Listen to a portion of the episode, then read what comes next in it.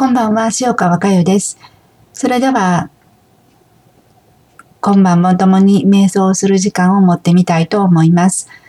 えー、その前に、えー、聞いてください。今、学びに触れている人たち、若い人も年齢を重ねている人も、男性も女性も、みんなみんな、大家留吉、アルバート、母の意識の中で学んできた仲間です。もちろん、目に見えない友を含め、共に学びのチャンスをいただいてきました。